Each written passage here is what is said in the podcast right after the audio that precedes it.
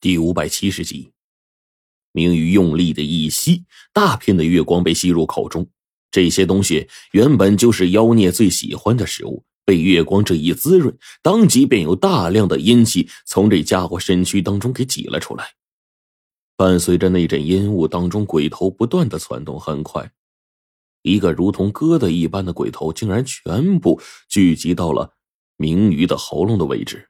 他将这样一个恐怖的组合体从半空中冲我们吐了出来，狂喷而来。徒弟，你们三个举起手中的法器残片，拼在一起。胡老道这时候呢，将我们都调动起来。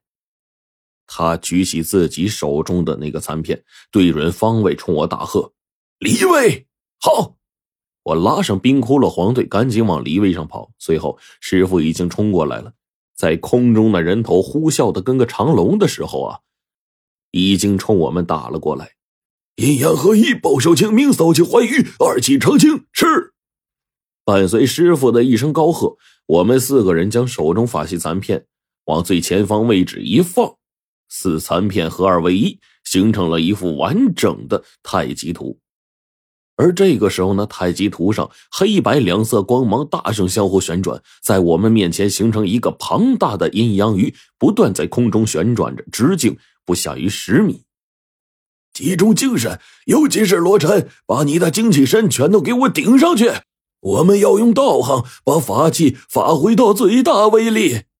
当场，我们法器前方那幻化出来的太极阴阳鱼直径再度扩张到近二十米。整个太极阴阳图上演化出了八卦符号，随即上方竟然开始演化出了天干地支，最终越像一个完整的罗盘了。而此刻，这幻化出来的太极图上突然金光大盛，瞬间就把对面那群鬼头照的是惨叫连连。这幅画面把我们完全给镇住了。毫无疑问，能施展出来这种手段，主要还是靠着胡老道的道行以及借来的法器的缘故。但当我们亲自参与进来，一起实现这一幕的时候，众人还是十分震惊的。在这青光之中，以肉眼可见的速度，头颅腐败，长出蛆虫，最后化为一颗颗骷髅头，成了飞灰。乾坤扭转，阴阳逆行，急！胡老道趁着明宇现在身躯不稳，猛然将大片月光移动下来。随即用阴阳逆转的方法，把月光生生逆转成了充满阳气的日镜。我竟然想不到，这法器竟然有这么逆天的功能。当场，月光经过了转化，竟然变作了我们驱邪用的利器，并且在那之后冲上天空，猛地化作了一道炙热的金光，直冲云天，落在明鱼的身上。金光激射出去，明宇当即惨叫了一声，身上被灼烧出一个十分巨大的洞，这洞不断的淌着黑血，明宇身上一大块地方好像肌肉坏死似的，直接萎缩成了一团。在众人努力下，明宇浑身上下的阴雾已经全部消失了，金光将这东西弄得是千疮百孔的，身躯也变成了只有二十来米长的一条大鱼，坠落在了山头。眼见到了这时候，胡老道呢一声冷喝：“转动法器，对准明宇天灵，一击必杀！”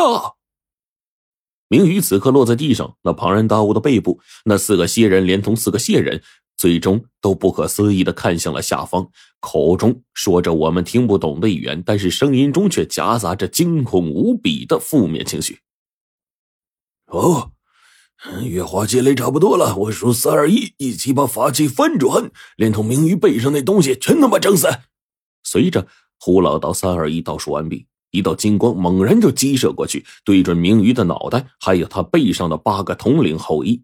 这八个统领后裔自然知道不好，转身从明鱼背上逃离。但是呢，我另一只手抬起数道劲符就打了出去，地火一出，即便是统领后裔也被逼得再度回到之前的地方。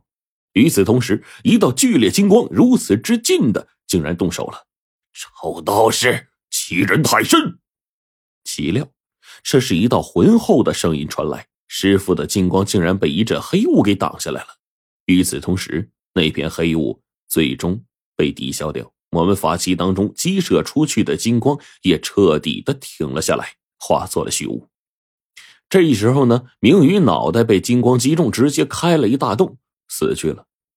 山梁的位置，以庞大的鱼形的鱼穴呀，绵延出了二十多米，四处啊都是腥臭。这时候，明鱼背部的统领后裔也都消失不见了。好家伙，就算今天拼了命，老道也要将你们留下！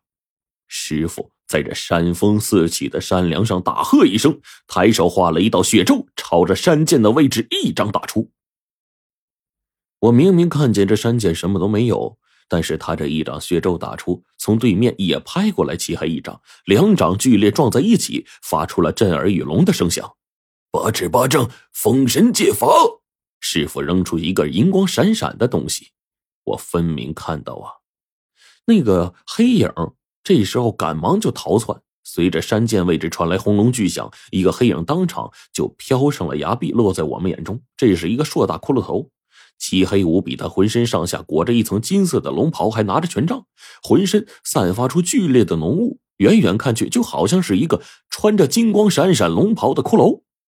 这家伙脑袋上戴着一个王冠呢，还宛如一个幽冥帝王的模样。顿时呢，那浑厚阴冷的声音再度响起。道士，你不是我的对手，何必螳臂挡车呢？哼，你个杂毛样的东西，老道今天不除了你，也不让你好过。你要是今天杀不死我，我去桃枝山端了你老窝。我，哼，就凭你，桃枝山乃是我之世界，当中阴灵皆我子民，你如何能够撼动鬼域？难道这他妈是传说中的阴阳法王，那个地底世界真正的主宰？但是他怎么会出现在这儿啊？明玉乃本尊座驾，你杀死他为罪一。桃枝山乃是我之地盘，你擅入徐家村刺杀我之贵宾，此乃罪二。你一身道行不差，上回桃枝山可以接住我十招，这次我留你全尸。道士，动手吧！胡老道佝偻的身躯，双掌并出。当即在空中，两道闪烁血光的符咒冲着阴阳法王就印过去了。那血咒啊，看着十分平常，但其中散发的威压，还是让我们很是震惊啊。